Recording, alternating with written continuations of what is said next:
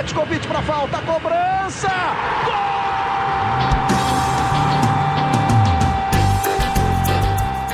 Está entrando no ar o podcast Sabe de quem? Do rubro-negro, da nação, é o GE Flamengo.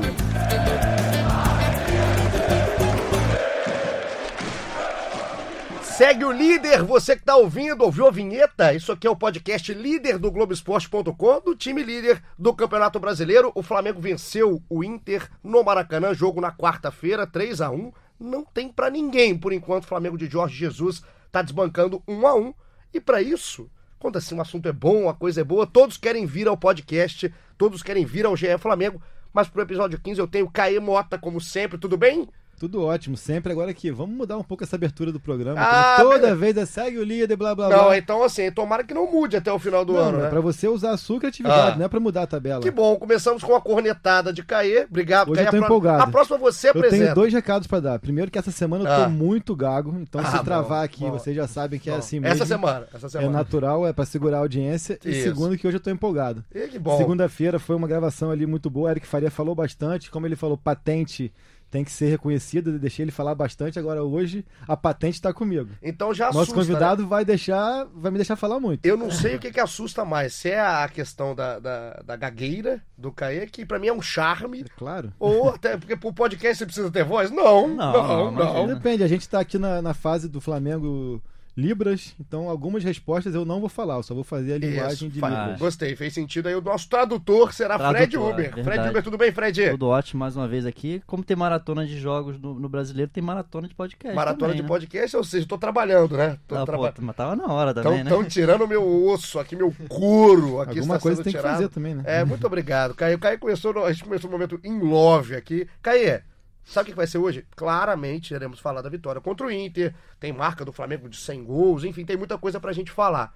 Mas eu quero propor o tema inicial, que é o tema da galera nos grupos de WhatsApp, que é o seguinte: vou já rolar a bola para vocês sem muitas delongas. O Flamengo tem 48 pontos, tá com a gordurinha ali no campeonato. Palmeiras joga na rodada ainda contra o CSA.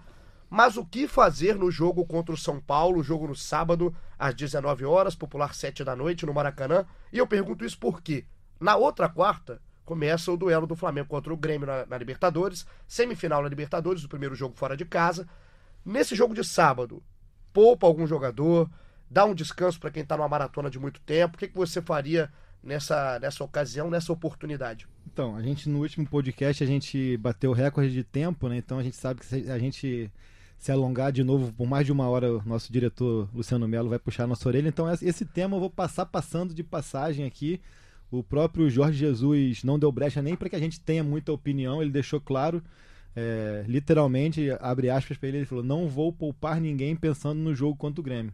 Quem tiver condição, vai para o jogo. Ele repetiu até uma expressão que vira e mexe ele usa em entrevistas coletivas de que é uma expressão portuguesa que ele vai colocar todas as carnes no assador.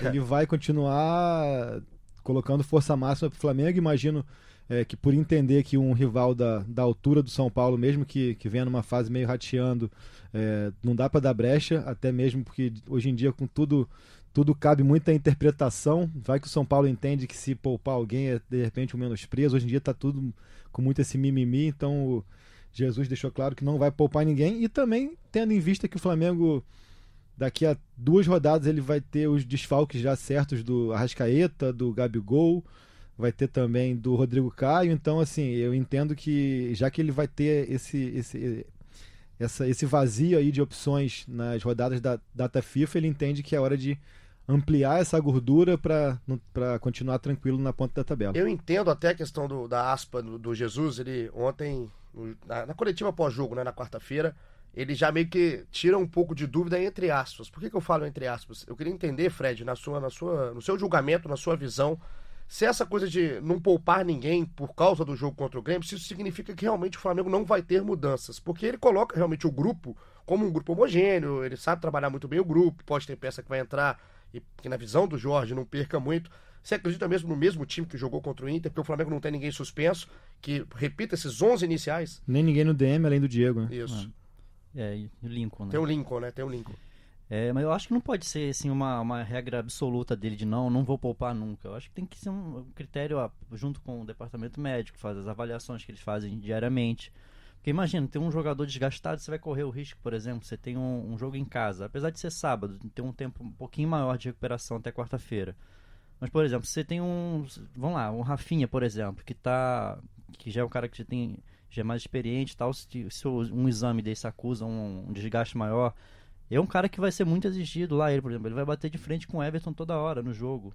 E as laterais. Será que não valeria a pena, por exemplo? Os laterais, eu vou começar a colocar a galera que participou muito aqui no Twitter. Tem muita gente falando principalmente dos laterais, tanto o Rafinha quanto o Felipe Luiz. Então vamos começar.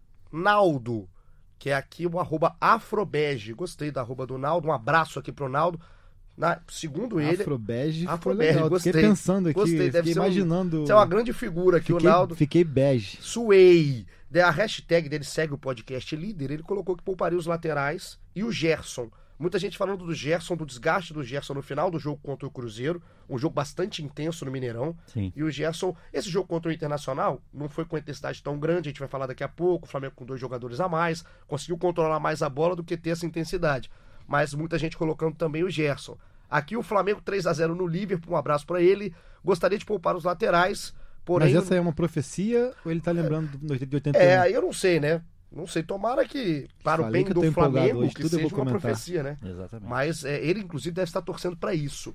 Ele disse que gostaria de poupar os laterais, de ver o Flamengo poupando os laterais. Porém, na visão do nosso garoto, o nível cairia muito. Então tem que ver quem está em condições e coloca para jogar. O Gabriel Dias, eu gostei do Gabriel aqui, direto, seco. O que o Jesus decidir para mim tá bom. Então ele tá né, no mar de rosas Eu acho aí. que assim, a gente vem, a, a gente vem numa cultura é, que é muito mais até brasileira do que do cenário que o Jorge Jesus está acostumado a encarar na Europa, assim, que é isso de poupar, de, de fazer opções por uma competição ou outra. É, a gente também tem que ter em mente que o Flamengo veio de, vinha de três semanas cheias de treino, ou quatro, se não me engano e tal. Então, tipo assim, é, é uma hora mesmo de, de, de, de se levar ao extremo, já que você está enfrentando adversários da parte de cima da tabela. O São Paulo, mesmo com a derrota para o Goiás, por enquanto segue no G6. Então, assim, não é muita hora de, de colocar em risco essa liderança, por mais que você tenha essa gordura de uma rodada para frente do Palmeiras, contando que caso o Palmeiras vença o CSA, mas no, no número de vitórias e tudo mais, eu acho que assim tem que entender também o peso e a importância do Brasileirão. É, são atletas profissionais ali que tiveram, como eu disse, três a quatro semanas cheias de, de trabalho, onde ele administrou essa questão da carga da carga de, de, de- de intensidade, de enfim, Mas, de exemplo, treinamentos e assim, é, quando ele fala que ele não vai poupar ninguém por conta do jogo contra o Grêmio, é, para mim ele é muito claro de que ele não vai poupar ninguém. Até sendo bem- Gostei, legal. por que conta bom do que jogo você contra imaginou isso. Porque Olha, assim, quem ele por acaso deixar de colocar seria alguém que o departamento de, fisi- de fisi- fisiologia, médico e tudo mais tenha identificado que está prestes a estourar. E isso aí ele pode poupar para o jogo contra o São Paulo. De repente, se esse cara que não, que não estourar contra o São Paulo tiver prestes a estourar para o jogo contra o Grêmio, de repente ele tira do, do jogo do Grêmio visando uma sequência da, da temporada. É uma análise diante do que o atleta vai apresentar fisicamente, não por conta do adversário do meio de semana. Mas a questão, por exemplo, que você levantou aqui dos jogos, né, da, da cultura né, do futebol brasileiro, e tem uma cultura do futebol europeu, mas na própria Europa também, os jogadores são, en- entram no processo de rodízio, não são todos, obviamente, mas o time que joga às vezes uma competição nacional, a Liga Nacional, ele é um time diferente em algumas peças do que joga uma Champions League, que Várias joga a vezes. Liga Europa. Copa da Liga Inglesa essa semana agora era time Não, mas reserva, neste né? caso a gente está tratando de, de fases iniciais de uma Copa do Rei, de uma Copa da Liga e tal. Agora quando chega, não, quando não, a gente chega, tá tratando agora. Não, quando agora. Não chega, dessa quando chega agora. a esse ponto, um Real Madrid ou um Barcelona, um Manchester City, quem quer que seja, disputando uma semifinal de Champions e uma liderança de, de Premier League ou de La Liga, eles não vão poupar. Raramente poupam e poupam tipo assim, é muito esporadicamente. Eles podem cara. não poupar na, na, na decisão de um mata-mata. Concordo que o time principal, é, tirando o goleiro, que é uma posição que lá, é- lá na Europa colocam um na Liga Nacional e um na- na- nas competições de mata-mata, mas a, a Liga Nacional não que ela fique em segundo plano. Eles não mudam 11. Isso, nunca, isso não acontece na Europa. Agora, eles mudam três peças, duas peças na Liga Nacional para ter um time mais completo no- no- na competição de mata-mata. E esse tema, eu acho que é a discussão que causa é se precisa do jogador estar naquele limite para estourar pra você tirar. A questão do Gerson. Mas quem mim, vai garantir pra gente que ele tá no limite a de questão, estourar? mas então, é que eu tô falando, não acho que tenha que estar no limite pra estourar pra ser é, substituído. E a questão do Gerson, o Gerson que foi aqui falado por nossos amigos aqui no Twitter, é um caso legal, porque o Gerson tá vindo da maratona que não é poupado, o Mari é um pouco assim também, é um jogador crucial. E quando você coloca, é só você analisar um jogo, o Gerson termina um jogo desgastado. Não é porque ele tá é, a ponto de estourar e nem nada, eu não, tô, eu não sou aqui o fisiologista do Flamengo. Mas mas- todo mundo termina desgastado. O, o Gerson, pra mim, terminou, na minha visão, terminou mais desgastado do que outros do jogo. Então, nesse ponto de vista, assim, é- aqui é um debate, é, não é nem um um tá, tá certo ou outro errado, mas pensando assim, se o Gerson tivesse com esse desgaste que, que você tá falando e que de repente foi identificado pelo, pelo internauta ou pelas pessoas, porque é, era muito mais simples ontem pro Jorge Jesus, a hora que ele, que ele, que ele vai colocar o, o Pires da Mota ou que ele vai fazer al- alguma alteração, que ele tirasse o Gerson, não, ele tira o Arão. Só que ontem, depois ele tira o Arrascaeta, depois ele tira o Gabigol. numa E- e- e circunstância ele de jogo não que tirou ontem, o Gerson. uma circunstância de um jogo que era muito menos intenso do que foi o jogo contra o Cruzeiro pelo número de jogadores Tá, mas ele campo. poupou os outros caras. Ele mesmo falou. Eu acho que assim, a, Acho que até a- que ele demorou pra a tirar gente não pode bastante. tratar né? isso assim, é, falar na base do achismo, assim, tipo, é, assim como a gente sabe que vem pela frente um- uma maratona, o clube vem de um mês e meio também fazendo quatro, cinco jogos, entendeu? Eu acho que tudo tem, tem, tem que ter um equilíbrio. Acho que você, de repente, colocar em risco uma partida dentro de casa contra o São Paulo, é, um, um confronto que vai ser complicado e que você pode é, abrir 16 pontos para o São Paulo, você praticamente tira o time da disputa do campeonato, mesmo que seja muito difícil hoje em dia que ele já chegue e tal. Acho que é uma coisa assim, a gente tem que entender que Brasileirão também, assim, né? Eu não consigo ver diferença de prioridade da Libertadores pro Brasileirão hoje, pô. São campeonatos que o, que o clube Ah, não eu- ganha há muito eu tempo. acho que- Eu- eu- Libertadores, eu acho que mu- muito, é um tiro muito mais curto, É assim, isso. que, que brasileiro você pode recuperar depois, inclusive. E assim, Mas questão- também não acho que tem que sair poupando só porque ah, tem um jogo da Libertadores, tem que poupar. Tem que ser na necessidade, como E- você falou de avaliação. E a questão do equilíbrio, né? física a e questão tal, do e ver o- Ele equilíbrio vai é, é poupar, não é, não é alguma- por conta do, do jogo do Grêmio ou uma possível final. Ele vai poupar se por acaso Sim, e- ele e tem tiver informação posições- de que os caras vão estourar. Posições e posições. Você sabe que no banco você pode ter um substituto melhor, à altura de um- alguma posição. Por exemplo, o Gerson, que você estava citando. É difícil você achar no, no banco um jogador com a característica do Gerson. É complicado, você teria que colocar o Pires, né? Colocar o Pires jogando no lugar do Arão e o Arão fazendo as É vezes mudança, do Gerson. é uma É uma mudança mudança, é uma mudança de característica. Mas o legal é a gente, é, é a questão da discussão, a questão do debate, em cima do que são as, as ideias de, de análise de futebol. E tudo em cima do que a fisiologia do Flamengo coloca. E a visão de muita gente, e muita gente estava discutindo isso logo depois do jogo, era se realmente valia a pena. Por, porque essa questão de tiro curto da Libertadores, do, do- o Flamengo joga um jogo no dia 2, depois um jogo no dia 23, e aí depois, caso avance contra o Grêmio, passa só para jogar só no outro dia 23 a final em Santiago. Exatamente. Então são três jogos. A gente superdimensiona muito essa questão da, da parte física, do esforço e tudo mais. Eu até entendo que esse confronto com o São Paulo em si é menos de 72 horas após a vitória sobre o Inter, mas eu acho que eles têm ali a, o- a compreensão e entendimento e é, a gente muitas vezes levanta um debate do poupar por, por poupar e ao mesmo tempo a gente critica o, o Renato porque poupa demais, então assim, a gente tem que entender um pouco o que a gente quer. Na a minha opinião, Caio Mota, a minha percepção é de que assim, é, chegou a um ponto da temporada e principalmente é, vindo de um período como o clube teve de, de semanas cheias que não, não vejo por que poupar agora. Você, então, você todo. A fisiologia te falou que não tem ninguém com problema a ponto de desgaste. Você não poupa Não, ninguém. Ninguém me falou nada. Eu- Não, não, eu tô, eu tô falando. Eu Hipotético. Falando assim, Nossa, hipotético. Não, não poupo ninguém. ninguém. Pra quê? Você também, Fred? Não, acho que não pouparia. Só se se fosse em caso assim de, de ter uma, um feedback da fisiologia de que tá que vale, valeria a pena. Então, Mas tipo um, do, dois no máximo, se tivesse mais desgastado. Cara, a única peça que eu, que eu entendo ali que pode de repente ser poupada e que, que você é, não é que perde pouco, mas que você que a engrenagem de modo geral mexe muito pouco seria de repente você colocar o Tuller no lugar de um dos dos dois zagueiros ou você colocar o René no lugar do, do Felipe Luiz. De resto, tudo muda muito, cara. Na minha opinião, tudo muda muito. Muda muito. E sim, é, tem, tem jeitos e jeitos de você poupar. Você não, não precisa tirar o cara da relação. Você leva o cara pro banco, você tira, muda um, dois. Você usa substituições para também para dar esse descanso. Acho que o Jesus até tem, tem esperado muito para para às vezes fazer substituições. tá todo mundo no assador, né? Como disse o Jesus, é isso? Ele colocou as carnes todas no acedor. Tá todo mundo no assador e a gente vai ver. Então, só quem pode nos responder o que acontece no sábado é Jorge Jesus. E muito legal também a, a resposta dele na coletiva, assim, de deixar claro, assim, não vou poupar ninguém visando o jogo contra o Grêmio, foge um pouco daquela questão de fazer mistério, de fazer muita, muitas delongas a respeito de, de temas tão, tão, tão imediatos e tão, tão corriqueiros do dia a dia, assim.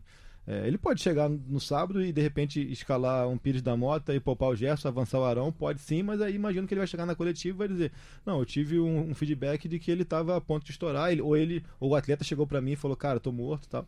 Mas como ele falou, se não houver nada nesse sentido, ele vai com força máxima. O jogo contra o Inter, como, como se configurou, foi, foi bom pro Flamengo, né? De, de perderam dois, o Inter perdeu dois jogadores. Vamos, vamos passar pro jogo? Por exemplo, os dois zagueiros, por exemplo, é, imagino que tenham é, tido um desgaste bem menor. Muito menor. Vamos Cruzeiro, por exemplo. Aproveitar o, o, link que fez Fred Uber, belamente feito por Fred, Fred Uber, para falar exatamente do jogo, esse 3x1 do Flamengo contra o Internacional. O Flamengo conseguiu muito cedo ser dono do jogo, justamente pelo contexto da partida Logo no início do jogo, perdão, o Inter perdeu o Moledo. O Moledo saiu por lesão, inclusive sentiu. E aí entrou o Klaus na defesa. Muito mal, inclusive. Muito mal, muito mal, muito mal mesmo. Ele, ele falha, acho que nos três gols. Muito mal. Tem participação nos três gols. E dali pra frente, só deu o Flamengo, né? O Flamengo teve o pênalti do Bruno no Gabigol. O Flamengo faz 1x0 com o próprio Gabigol. Depois o Inter consegue, ainda no início do segundo tempo, tirar um gol num, num lance de falha ali do Ilharão com o Rodrigo Caio. E depois o Flamengo garante a vitória com gols de Arrascaeta e Bruno Henrique. Então esse trio ofensivo, junto com o Everton Ribeiro, que jogou muita bola, resolveu para o Flamengo um jogo que o Flamengo terminou com dois a mais, porque o Paulo Guerreiro perdeu a cabeça né, de uma forma completamente aleatória numa jogada no meio campo. Acabou numa jogada de jogo com o Rodrigo Caio, saiu sangrando, xingou o juiz inglês, fez de tudo ali. O Guerreiro foi muito bem expulso e o Flamengo terminou com dois a mais. Leitura de vocês do jogo, Fred? Eu acho que o Flamengo já dominava desde quando tinha 11 de cada lado, dominou tranquilamente o jogo. É... Envolvência que esse, ataque tem, né? É, Gabigol, uma fase inspiradíssima. Realmente, acho que a entrada do. a saída do Moledo foi, foi até mais pesada porque que a expulsão. Acho que a, o Flamengo ainda deixou o jogo um pouco esquisito, né? Depois que ficou em vantagem.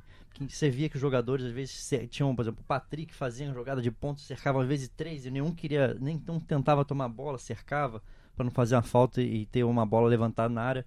Ficou meio esquisito. O Inter teve além do gol, teve uma outra chance clara com o Lindoso, foi esquisito, mas sim, Flamengo mais uma vez, é, mais, mais uma vez três gols em casa também torcida maravilhada com esse ataque aí. E a visão que me dava, né, Caí, é, vendo a partida, é que o Flamengo, assim, independente do primeiro gol do Inter, que é claro, é um lance de falha, é um lance que é, não pode acontecer com um time que tem dois jogadores a mais em campo, e é, ainda mais o time sendo líder do campeonato, tendo a força que tem o Flamengo.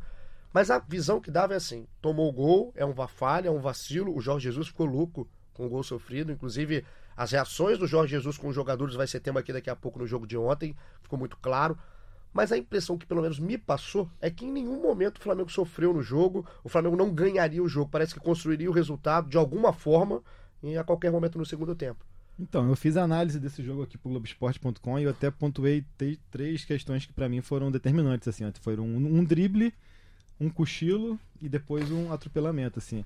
É, eu vi o Inter que veio com uma postura bem diferente da, da que veio para o jogo é, da Libertadores, é, nem tanto de, de, de, posicionamento, porque também no, naquele jogo das quartas de final ele veio com uma postura defensiva, assim, de esperar o Flamengo se posicionar bem, mas ele tinha jogadores com mais recurso de saída, o, o próprio D'Alessandro, o Sobis, e ontem o Odair montou é, duas linhas muito bem definidas e com atletas com, com características bem defensivas ali. Foram quatro volantes do meio campo, Lindoso, Patrick, Nonato e Edenilson. É, o Nico ainda voltava ali para fechar, então, então era quase uma linha de quatro, uma linha de cinco, assim. E o Flamengo nesses 15 minutos até o início, como, como, o Fred falou, ele tinha muito domínio do jogo, domínio territorial, tinha muito a bola, mas parecia que quando chegava na, na intermediária ofensiva para frente, o Inter conseguia é, fechar bem os espaços, não só pelo meio, mas também quando tentava abrir o jogo com o Rafinha e, e com o Felipe Luiz. E aí foi quando eu falo do drible, é que para mim, assim, eu até coloquei um print do momento exato do, do drible nessa análise. É, quando o Everton Ribeiro dá um drible, mais um drible mágico do Everton Ribeiro, é, de raciocínio muito rápido, de execução muito rápida. Ele tira o Nonato da jogada e ele, por tabela, ele já, ele já quebra a ação tanto do Edenilson quanto do Wendel que tentavam sair sair para pressionar o Flamengo um pouco mais na frente. E dali ele, ele já mata essa segunda linha de marcação e deixa totalmente desguarnecida a defesa. E aí, paralelamente a isso, o Klaus foi muito mal no lance. o Ribeiro logo ele dá o drible e solta a bola pro Gabigol. E o Klaus nem vai no Gabigol no corpo, nem vai na bola. Parece que ele esperava que o Gabigol fosse para um confronto corpo a corpo. O Gabigol não vai e ele deixa a bola passar. E ali rola o pênalti, pênalti, gol, expulsão. A partir da, daí para frente era inimaginável que o Flamengo não fosse vencer a partida. Mas... Só, só para a gente pontuar, aproveitando que você chegou no lance do pênalti em si, que é uma questão de VAR, para a gente não passar pela polêmica sem falar. É, tem alguma discussão na questão da expulsão, porque o que aconteceu no lance foi o seguinte: o pênalti é marcado por um puxão do Bruno, que a jogada, é, para quem tá vendo em tempo real, em tempo corrido, ela é muito rápida. E aí, às vezes, a pessoa não percebe o puxão, o Bruno cai depois, o Gabigol bate a bola e parece que até o Gabigol pede um toque de mão. Sim. E a bola bate nas costas pois do é, Bruno, é, mas até... o puxão é pênalti. A gente, ao vivo ali, sem replay, sem nada, tem uma percepção diferente ali do que, do que o pessoal vê na televisão, tanto que eu perguntei até no nosso grupo da reportagem aqui do Globoesporte.com, falei, ah, ele marcou, marcou o puxão, não foi a mão, né? E ali ao vivo foi muito isso, assim, pela questão de que o Gabigol ele dribla o, Lomba com muita facilidade. Então ele dribla para a perna boa dele, que é a perna esquerda, e seria só dar o tapa e ele nitidamente perde o tempo da finalização.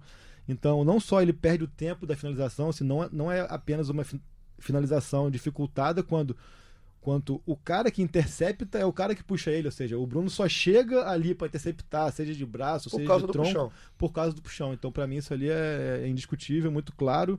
E... A troca do cartão, né? O primeiro é, cartão foi mostrado foi amarelo. Não tinha conhecimento da regra, confesso, mas é, é a questão de que a bola não estava em disputa, né? Foi um, um antijogo mesmo, o próprio uhum. Sandro Meirahit, se, se eu não, se não me engano, na transmissão da, da Globo, ele antes mesmo da troca do cartão já fala que era lance para vermelho, né, Fred? Uhum, fala sim, exatamente. Porque por causa disso da, do não estava em disputa a bola. Porque e, aí, tem, porque acho que na regra, inclusive, está escrito quando a bola não está em disputa e alguns, em algumas ocasiões que o puxão é claramente colocado, escrito a palavra assim. puxada como um antijogo. Porque, porque tem aquela dúvida, porque fala, ah, mudou a regra porque não pode ter duas punições, o pênalti e a expulsão, mas isso é num jogo, no lance de chance clara de gol, em que o, o, aconteça a falta numa disputa. Ali, no caso, não foi uma disputa de bola nem de espaço, foi um antijogo mesmo. Muito da reclamação Por isso, que eu a vi, expulsão. tanto do Odair quanto de parte da, da, do, do, vice do, do Internacional, dos jogadores do Internacional até dentro de campo, é o árbitro ter mudado de ideia, ter mudado de, de opinião na questão do cartão amarelo para o cartão vermelho,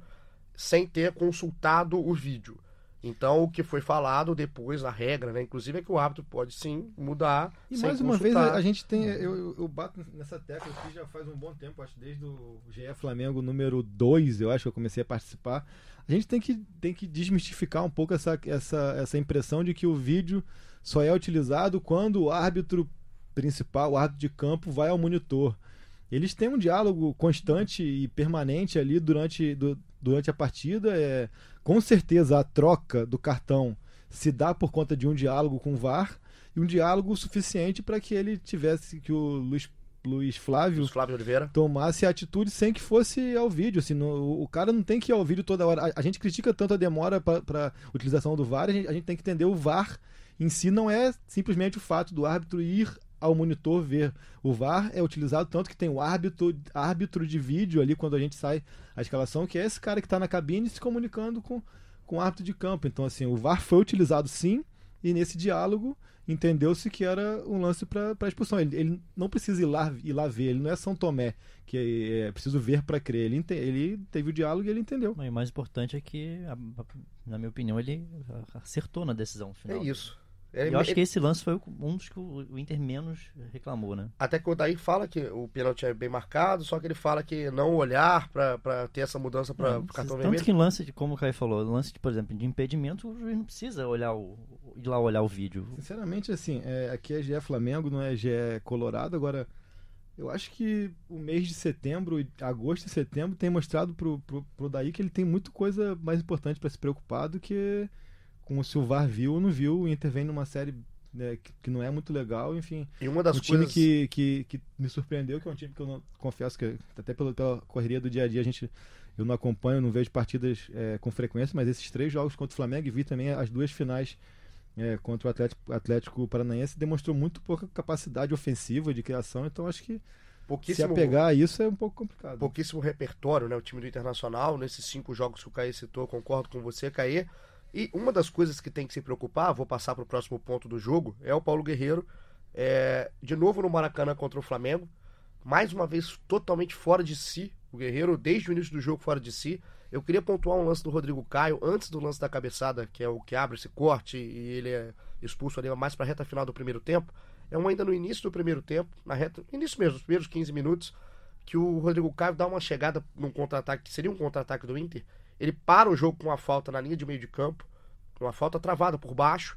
O árbitro marca a falta, ele vai tentar até ajudar o Guerreiro a levantar, o Guerreiro já sai espanando, fala que Sim. não quer ajuda.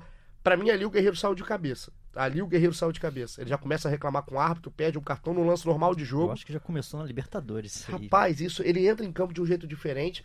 E eu não, eu confesso, eu vi depois o, o- o lance da cabeçada, né? Que é um lance totalmente de jogo, cabeça com cabeça do, do Rodrigo com ele. Não foi nem cabeçada na, na, na parte de Não trás da foi. cabeça do Guerreiro, foi lateral. Tanto que o, que o Rodrigo tá na frente na jogada, ele, ele só, ele só consegue cabeçar a lateral da cabeça do Guerreiro porque ele tá colocando a cabeça na bola na frente. É, o Rodrigo meio que pula por cima do, do Guerreiro, mas um, no, no movimento natural de jogo. né? E o que falaram, pelo menos o que o Inter coloca, o Dair colocou, que o árbitro foi levado a expulsar o Guerreiro, é pelo pênalti para eles, né? Uma jogada passível de pênalti do Rodrigo Caio com o Guerreiro. O lance foi na grande área, o Guerreiro está preparado para finalização, tem um contato com o Rodrigo, ele não acerta a bola, vai para o chão, o juiz não marca o pênalti, o VAR não chama, e aí é uma reclamação muito grande do time do Internacional, Fred. Eu achei que o árbitro ah, acertou, não, não vi pênalti. Não, não acho que seja, por exemplo, parecido com o lance do Bruno, que, que desequilibrou o, Gabi, o, o Gabigol. Acho que o, o Rodrigo Caio estava ali junto com ele, não, não, não- chegou a, a dar aquele tranco é, suficiente para desequilibrar o, o- o Guerreiro naquele, naquela furada que ele deu ali. Eu achei que, que o árbitro acertou. E que realmente você falou do, do Guerreiro, eu acho que a estabilidade emocional dele já vem muito do- dos outros jogos que ele não conseguiu fazer nada em cima do Rodrigo Caio. O Rodrigo Caio é mesmo mais baixo e mais franzino que ele, mas sobe muito mais que ele. É, foi- foi- acabou anulando totalmente ele nos outros jogos. E isso foi criando nele uma criando uma, uma, frustração total, né? Imagino que ele meio que assim, na, na- no lance do, do- da, da expulsão, ele, ah, me, me, me expulsa, vai, é isso. Dá a impressão ali que ele já tinha, ele já tinha Largado. desistido do jogo. Sabe? Eu não, não tenho, eu não, como se tivesse, não tivesse mais esperança de, de reverter o placar e falou assim, ah, beleza, vamos, vamos criar um vamos, vamos criar um fato novo assim. A discussão vai ser em cima dessa, não vai ser em cima do jogo. E ele saiu completamente é, é, desnorteado. pra- Relatos do pessoal que ele sai no túnel. Ali, É, tem um vídeo completamente de um torcedor inconformado. que ele faz gestos obscenos pra torcida e tal. Eu vou tentar ser até breve nesse comentário, assim, porque a gente acho que tá falando até demais do Inter e o podcast pra falar do Flamengo, é, da partida em si. Eu acho que esse destempero do, do Paulo não é de hoje, com o Flamengo também, é, quando ele defendia o Flamengo era uma coisa que acontecia corriqueiramente e a gente recorda muito bem os confrontos dele com o Rodrigo, assim, é uma coisa que, que um, atleta da experiência que ele tem, pra idade que ele tem, já devia ter superado isso ser um pouco mais maduro e, e frio dentro de campo. Quantos e quantos confrontos com, com, com o Rodrigo que ele, que ele esperneou, que ele, que ele fez beicinho, que ele reclamou, isso defendendo o Flamengo, e ele ele vem de uma série é, contra o Flamengo, onde ele, ao que me parece, ele ficou bem é, é, flor da pele emocionalmente pelas provocações, ou por voltar ao Maracanã e tudo mais, sobre os lances em si. Acho que a, a expulsão é incontestável, tipo, ele teve uma reação totalmente desproporcional para o que aconteceu, é, foi, foi mal educado, que é o principal, a gente às vezes, às vezes banaliza muito isso, ele foi mal educado com a arbitragem, foi, foi mal educado com os companheiros dele, ele discute até com o Patrick, ele foi, foi mal educado com a torcida do Flamengo, acho que a expulsão não tem muito o que falar. E do lance do Rodrigo Caio também, na minha percepção, não foi pênalti.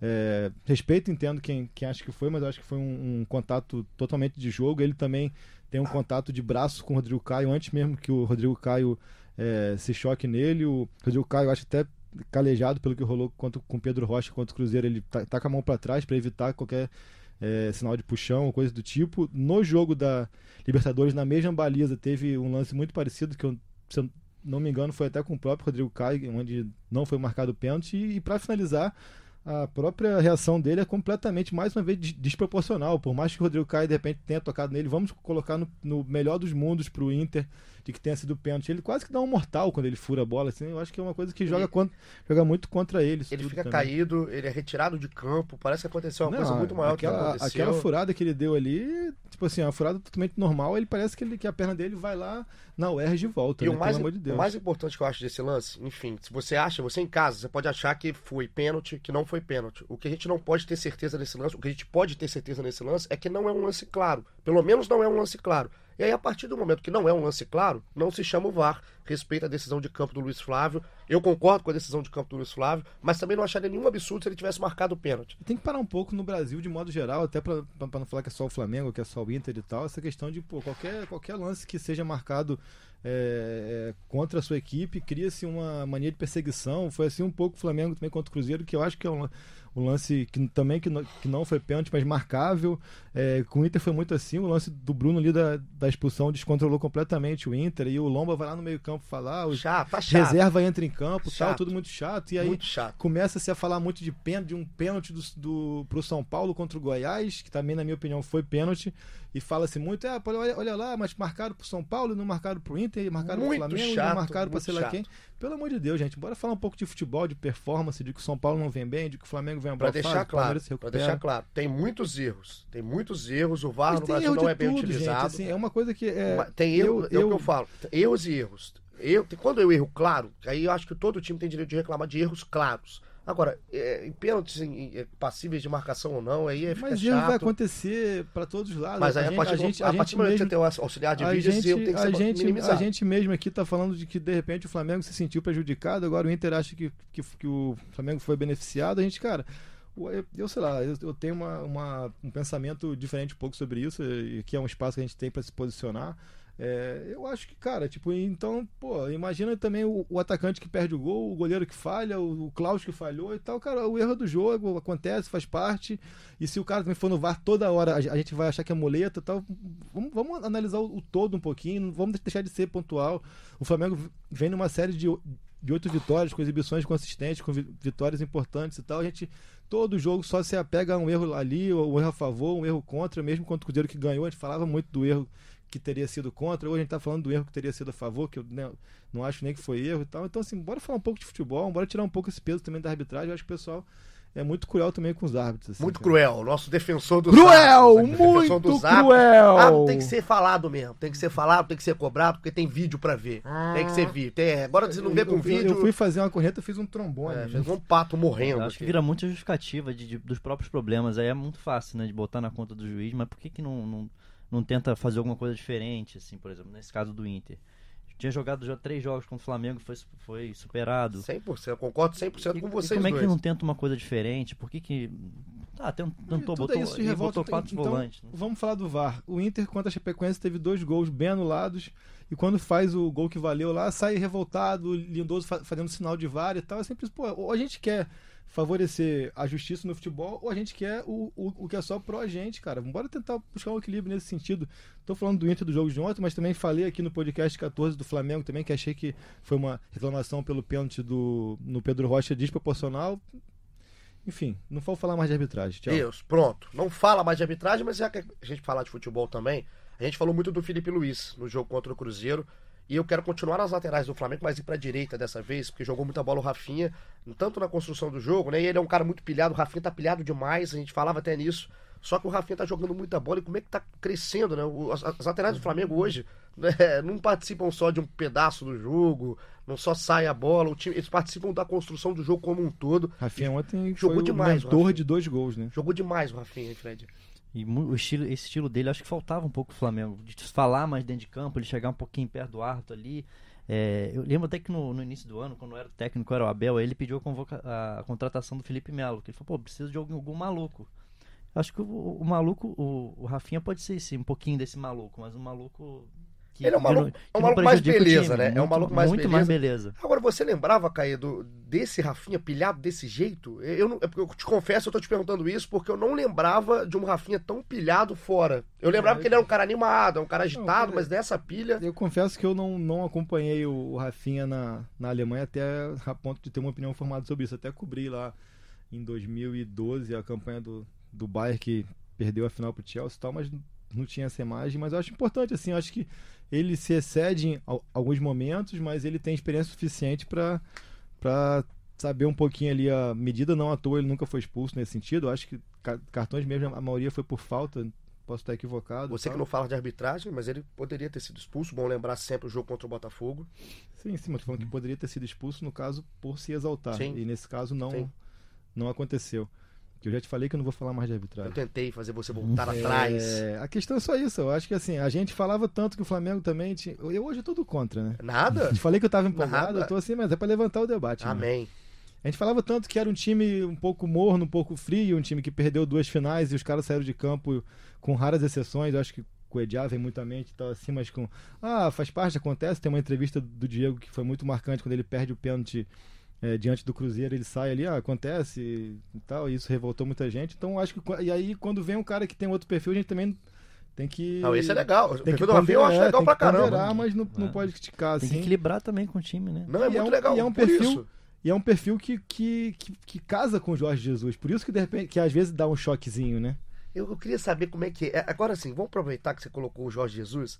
É, só para pontuar, você que chegou agora aqui no episódio 15, o Flamengo é líder do brasileiro com 48 pontos, o Palmeiras tem 42, ainda joga na quinta-feira, pode ir a 45, e aí o Flamengo abre ponto para uma galera embaixo, inclusive pro Internacional, pro São Paulo que perdeu do Goiás, o Flamengo tá com a gordura muito legal para cima desses, e aí a briga pra fica quase polarizada com o Palmeiras. Dois, assim. O Santos ainda joga com o Fluminense na rodada, pode sim, ir a 40 eu, pontos. Eu acho que de, de modo geral, assim, pensando é, no macro da questão do, de elenco e de, de capacidade técnica, eu acho que a minha opinião é de que a disputa ficou bem polarizada mesmo entre Palmeiras e Flamengo. Mais uma vez, vale lembrar que dos últimos quatro campeonatos é a terceira vez que isso acontece. Né? Olha aqui, Fred, tem uma pergunta, assim, aliás, várias pessoas perguntaram isso e isso ficou muito claro, como eu falei que a gente falaria sobre, vamos falar agora, ficou muito claro no jogo de ontem principalmente, mas já aconteceu em outros jogos também. Relação do Jorge Jesus com os seus jogadores. Por quê? Vou fazer, vou colocar aqui, você que mandou essa pergunta, sinta-se representado pelo Christian Ivan. Aqui ele faz o seguinte: ficou notório, um abraço tá para você, Christian. Ficou notório ontem um certo incômodo por parte de jogadores em relação à intensidade do Jorge Jesus na reclamação e na cobrança. Notório, dá... Ficou notório quando? Como? Então, ele dá exemplos eu acho legal. O exemplo do Rafinha discutindo com ele, o Gerson encarando. Ele pergunta, é uma pergunta dele, se nos bastidores existe algum clima pesado ou desconforto, ou isso faz parte do jogo. Eu vou até pontuar mais um pouco pra gente colocar. Ontem tem uma jogada que o Gerson faz uma falta, é a bola, uma falta boba do Gerson, que ele vai pressionar no, na lateral. E aí o Jorge fica olhando, reclamando demais, o Gerson dá uma encarada, depois que ele, quem não viu, olha essa encarada, que é uma encarada assim, que ele realmente fica vidrado no Jorge Jesus, assim, pistola. O Gerson pistola. tem um pouco de Rafinha, acho que faz bem esse estilo mais maluco dele Ele é meio é que bom. olha pro Jorge, assim, realmente revoltado. Outra, o Rafinha na, na expulsão do Guerreiro, o Rafinha vai lá no meio da, do bolo da discussão do Internacional, o Jorge Jesus sai do, da sua área técnica, que já isso aí já é prática, a área técnica para ele é só mais uma tinta no chão, ele vai tira o Rafinha, o Rafinha discute com ele, e os dois discutem realmente num tom muito elevado. Ele já falou várias vezes isso com o Rafinha em outros jogos, o Rafinha, o Gabigol, no fim do jogo, quando acabando o jogo, o Gabigol também, ali, na saída, ele, ele não estava nem discutindo, ele estava saindo abraçado, eu acho. E o Jorge acho que não entendeu na hora e achou que poderia ser uma discussão. E o Gabigol também vai em cima, reclama, fala que não é isso, enfim. São, é, eu, tô indo pela pergunta do Christian e concordo, acho legal a pergunta feita como que está essa relação dos jogadores, se isso aqui, o que acontece, o que a gente pontua agora no momento, é coisa de jogo, é coisa de jogadores pilhados com o treinador pilhado, ou se tem realmente uma dificuldade de convivência pelo estilo do Jorge. Eu amo o Fred de todo, toda a paixão, de coração, meu padrinho de casamento, e eu falo bem pior do que o Jorge Jesus com ele várias vezes e. Não, mas o Caê é muito mais chato que o Jorge Jesus. O Jorge Muito é só uma pessoa linda. mais. Mas, Mas não gaguejou ainda. não hein? gaguejou, hoje tá passando lindo. Ainda. Bom, vamos lá. É, eu acho que é tudo coisa de jogo, é, até onde eu sei. Tudo tem um. A relação deles é, é muito boa. É claro que às vezes eles fazem brincadeira. Pô, ele que ele é chato e tal, mas é aquele chato que.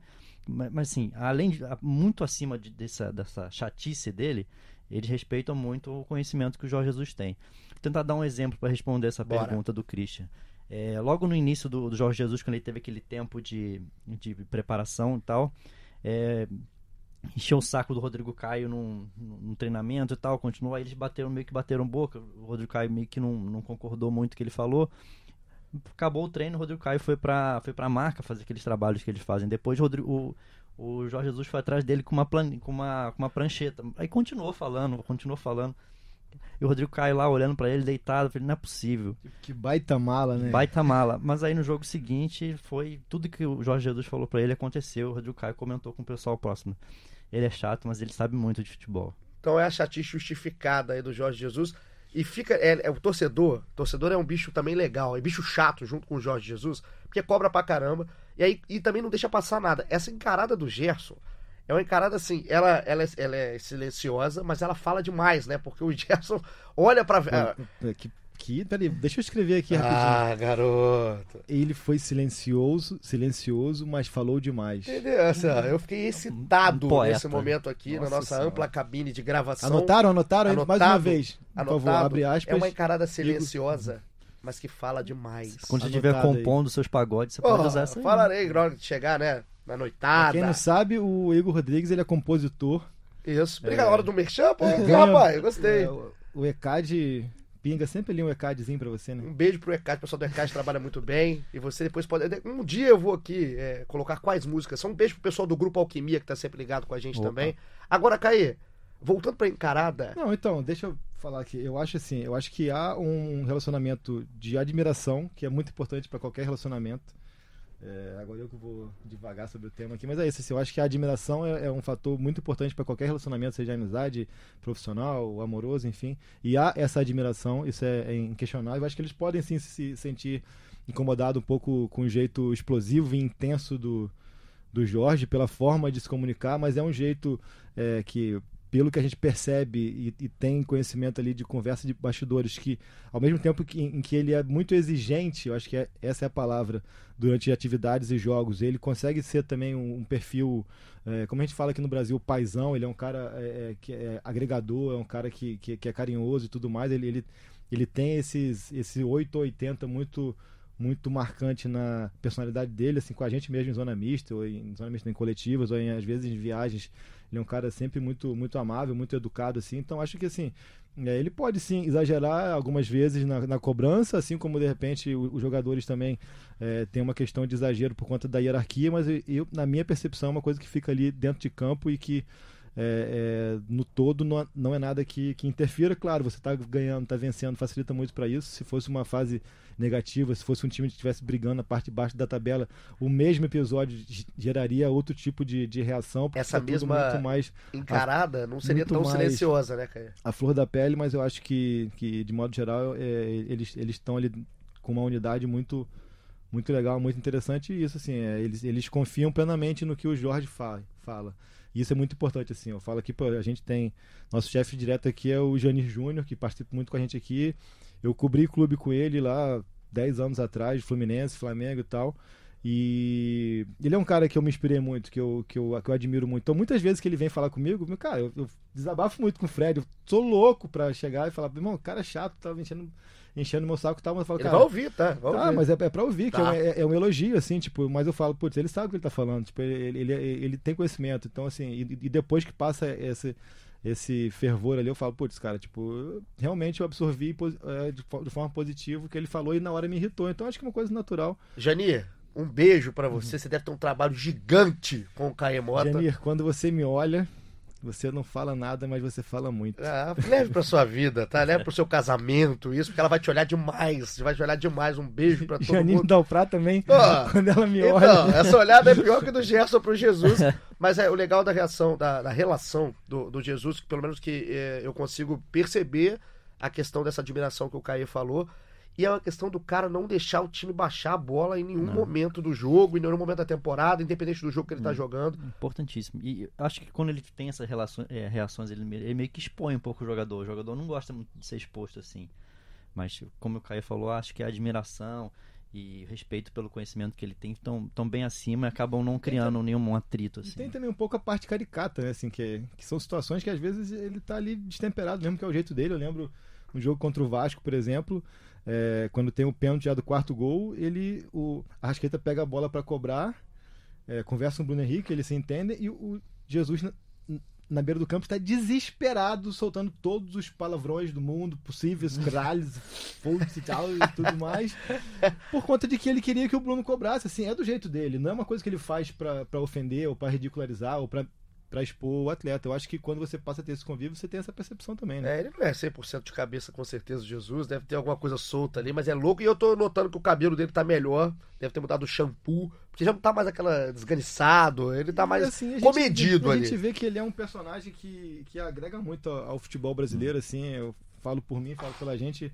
é, está trabalhando com ele tem sido uma experiência muito legal, muito, muito, muito interessante, assim, pela forma como ele responde as perguntas, bem diferente do que a gente estava um pouco acostumado, ele realmente responde o que você pergunta, a própria postura dele ali no pós-jogo na questão da, da linguagem é, brasileira de sinais ali, que ele fala, em, que ele se manifesta em libras e tal, enfim, é um personagem é, muito à flor da pele, que, mas que tem sido interessante pra, pra gente, assim. Você falou do cabelo dele, lembrei de uma reportagem que eu li lá, que feita lá em Portugal sobre os cabelos dele, sabia? Ah, eu vou ler. O tipo de tratamento Me que ele faz. Eu vou procurar e vou te mandar. O tipo de Você quer fazer o tratamento. tratamento igual, Eu Igor? quero ver o que, que acontece com aquele Fala negócio. que ele teve, um- em algum momento da carreira, ele teve uma reviravolta, assim, visual. que Ele não era tão assim. Que coisa linda. Fala, Ah, fala eu dos tenho- produtos que ele usa na, na cabeça. o meu dia faz mais sentido agora. Ele sempre foi assim um personagem é, interessante assim. Eu tava até vendo também uma reportagem sobre a, a vida pessoal dele e ele por muito tempo ele, ele foi muito ca- muito caricato. Tem que ter cuidado com como que eu vou falar da situação porque ele no início da carreira antes de chegar ao Benfica ele por quase 10 anos ele só usava preto e preto dos pés à cabeça e era e é, sinal de luto pela perda da mãe dele. É, ele já falou isso em entrevista que foi uma coisa que é, o abateu muito e ele fazia questão de viver esse luto, ele só usava preto. E chegou um momento onde isso passou a ser muito mais uma chacota do que um respeito pela, pela atitude dele. Enfim, ele, ele, ele tem essa questão meio é, exótica, podemos dizer assim, mas é um personagem. Agora, se eu sou jogador, eu, ele gosta tanto assim de, da, da- da cobrança, do desafio e tal. Eu desafio ele. Se a gente ganhar a Libertadores e o brasileiro, ele raspa o cabelo. Ah, é melhor não. Vai ficar igual um rato, Jorge Jesus. Imagina se babacas pintam o cabelo dele. Um abraço aí pra Petkovic, que passou por isso. Vamos aqui pra nossa reta final de episódio 15 do GE Flamengo. Passou rápido, hein? Passou muito rápido hoje. Eu quero agora Papum. Quem foi o cara do jogo Flamengo e Inter? Arrascaeta, cara, eu, eu sou fã do Arrascaeta, eu acho que ele tem uma capacidade de decisão impressionante, assim, é, me incomoda até quando as pessoas falam ah, que ele estava sumido do jogo, o perfil dele é esse, ele não vai ser o cara que vai participar do jogo é, os 90 minutos, mas quando ele participa ele é muito decisivo, quanto o Cruzeiro ele deu um gol pro Bruno Henrique, ele perde um gol que ele cria, ele faz um gol, ele é muito decisivo, ontem ele faz um gol de cabeça e ele dá um gol pro Bruno Henrique, assim, tipo, Então, ele participa, precisa de mais disso. Fechou? É porque era Papum. Papum do Caio é bom, não Papum, né? É porque é a gagueira, que é o até o Pum chegar, o Pum, chega tarde. Pode ser a fusão, Arrascaeta Gabigol? Não, você não, é safado, né? Não, vai ter que ser um. Então eu vou fazer, falar Gabigol só pra empatar, mas E aí eu tenho que foi um bom desempatar, né? também. Tá, entre o Rascaeta e o Gabigol, eu vou de Rascaeta, porque o Caê falou assim, o cara Você participa... me respeita, né? Patente, Ah, como não, diz Eric tem- Faria. Você fala pouca coisa com sentido, mas tem hora que você fala umas coisas que realmente são certas. Essa aí é uma Rascaeta jogou muito. Eu queria falar do Rafinha. O Rafinha talvez seria meu voto inicial, mas como eu não ia desempatar nada, Uhum. eu fiquei com a Mas Rascaeta. A quando tu fala que eu faço, que eu falo Ih. coisas com sentido, é porque eu falo assim? é, ainda bem que você não viu o que é o assim, que foi É. péssima piada. Até um sentido. É, vamos lá. É o Agora- sentido? Mas tá, tá difícil fazer atuações do Flamengo. Tá, Tá imagina, difícil, cara. imagina, atuações pra quem você que tá ligado em casa, é aquela notinha mesmo, do 0 a 10, É. nota de partida é 6, e aí a gente tem que ver, né? Até Porque quando dá. Partindo de um, de um- O sarrafo tá, lá Tá em quase cima. subindo pra 7 a nota de É. partida do Flamengo, tá realmente o time tá jogando muita bola, então a Rascaeta escolhido como o craque do jogo Flamengo Internacional. O Bruno Henrique deve estar guardando alguma coisa aí pra esses próximos jogos, né? Ele acabou o, Bruno jejum, né, de O cinco, Bruno Henrique de tá, cinco tá sofrendo jogos. aquela famosa é, volta da seleção. Geralmente o cara demora a pegar no tranco, mas. Ele tava cinco jogos sem marcar, é isso? Cinco jogos. E aí marcou, o Flamengo chegou a 100 gols na temporada. Ah, eu vou até fazer uma brincadeira aqui, vou Ah, aproveitar. brinca. Posso brincar com vocês? Vou fazer o seguinte. São 100 gols. Isso é uma marca que não é todo time que chega em temporada. E como são 100 gols, eu quero ver se vocês estão bem de memória, porque é o seguinte. Lembram qual foi o primeiro gol do Flamengo na temporada? Vale Florida Cup ou não? Não vale Florida Cup. Jogos oficiais, a Florida Cup fica só na... Primeiro A cara de Caeta... Flamengo e Bangu. Fala no microfone, por favor, porque, né? Foi Flamengo e Bangu. Diego perde um pênalti. Ah, Tô pensando aqui. Sabe, Fred? Hum, não tô lembrando, não. Sabe- Rodolfo. Rodolfo é o primeiro gol? É uma boa, boa, uma boa arriscada, não sei. Não, Não, sabe? Rodolfo. Sa- Sabe quem vai Tô falar? cravando, Sabe Rodolfo. quem, sabe quem vai falar pra gente? Luiz Roberto. Voz de Luiz Roberto. Luiz, traga pra gente qual. Traz aí o primeiro gol do Flamengo no ano. Vai ser autorizado Diego Ribas. Autorizado. Diego com fé no pé.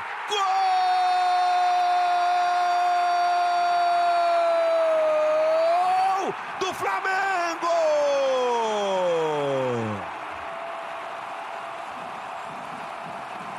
Sabe de quem?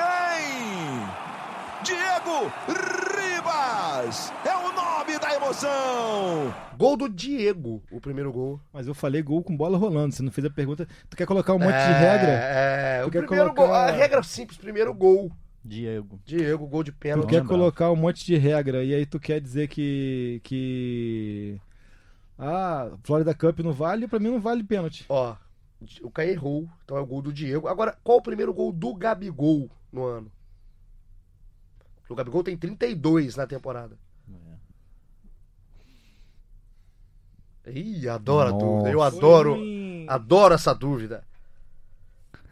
Você vê que eu tô lembrando bem do Carioca, É, né? eu tô vendo. Você em casa sabe. Eu sei que você sabe, é porque eu trago o Caí e Fred, que não sabem, né? São Contra americano. setoristas. Contra o americano. É isso? É isso, foi contra o americano. 100%? 100%. Eu vibrei porque eu sou Goitacás. Ó, então, Luiz Roberto, mais uma vez, o Luiz Roberto tá aí participando bem aqui do GE Flamengo. Traga. Tá certa a resposta. É contra o americano. Gol. O primeiro gol de Gabigol. Olha o Gabriel! Será que vai sair o primeiro? Evitou o Luiz Henrique, a bola voltou. Sobrou. Arrascaeta. Gabriel! Saiu! Gol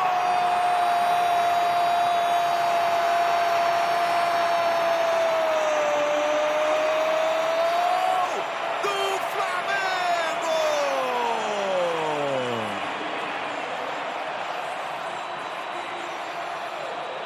Enfim! Sabe de quem? Gabriel Barbosa, o Gabigol! Faz o primeiro dele com a camisa do Flamengo! Então, errou o primeiro, mas conseguiu se recuperar. aí Acertei os dois. Foi bem. É, que acertou os dois. Hein? o primeiro gol do ano então foi do Uribe. Conseguiu recuperar. É, Tá Primeiro gol vendo? do É, ano foi do quando a Uribe. pessoa, o Caí é competitivo. Quando ele erra, ele fica assim. Agora vai Aproveitar, ficar. vou Pé- deixar aqui um protesto. Ei, Bola quadrada, tu só quer fazer fitinha com artista, né? Inclusive, Bola Quadrada, se você não conhece, é um quadro do Vou Globoesporte.com. lançar a hashtag aqui, cair no Bola Quadrada. E não vale só participar, não. Eu quero desafiar você. Ih, rapaz, vai, Desafiar aí assim, você. vai passar vergonha em público, é melhor não. Então a gente vai aqui finalizando o nosso episódio 15. Fred, muito obrigado. Considerações finais. Bom, agora a maratona de podcast aí do Flamengo. Esse jogo do São Paulo aí sábado e depois começa aquela ansiedade grande, né? De segunda-feira é, rumo a Porto Alegre pra, pra esse jogo quarta-feira. Estará no jogo sábado?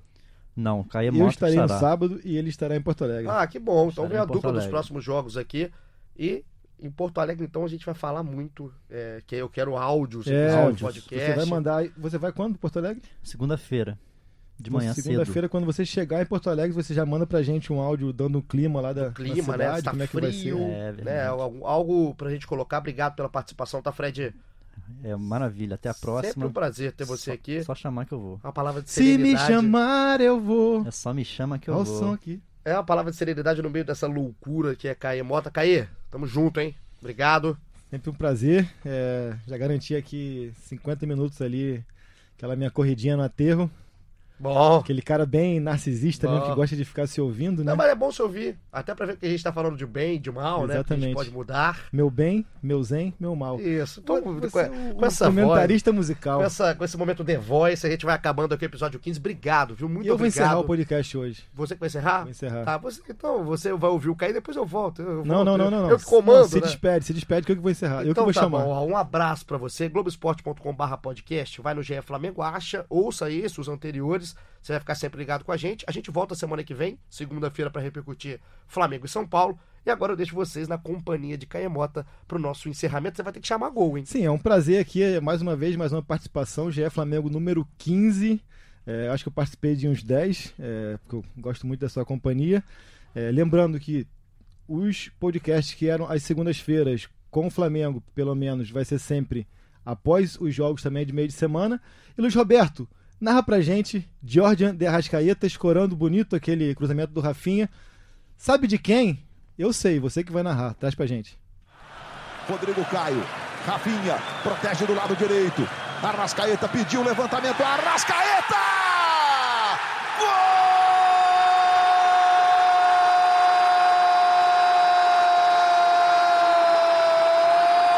do Flamengo!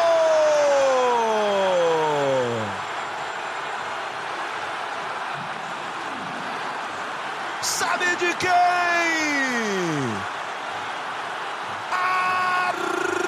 Arrascaeta é o nome da emoção.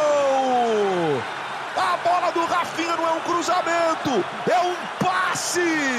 O Arrascaeta subiu e com a cabeleira grisalha manda de cabeça pro fundo da rede do Internacional. 10 do segundo tempo. Arrascaeta chega ao décimo gol dele no Campeonato Brasileiro e o Flamengo volta à frente do placar.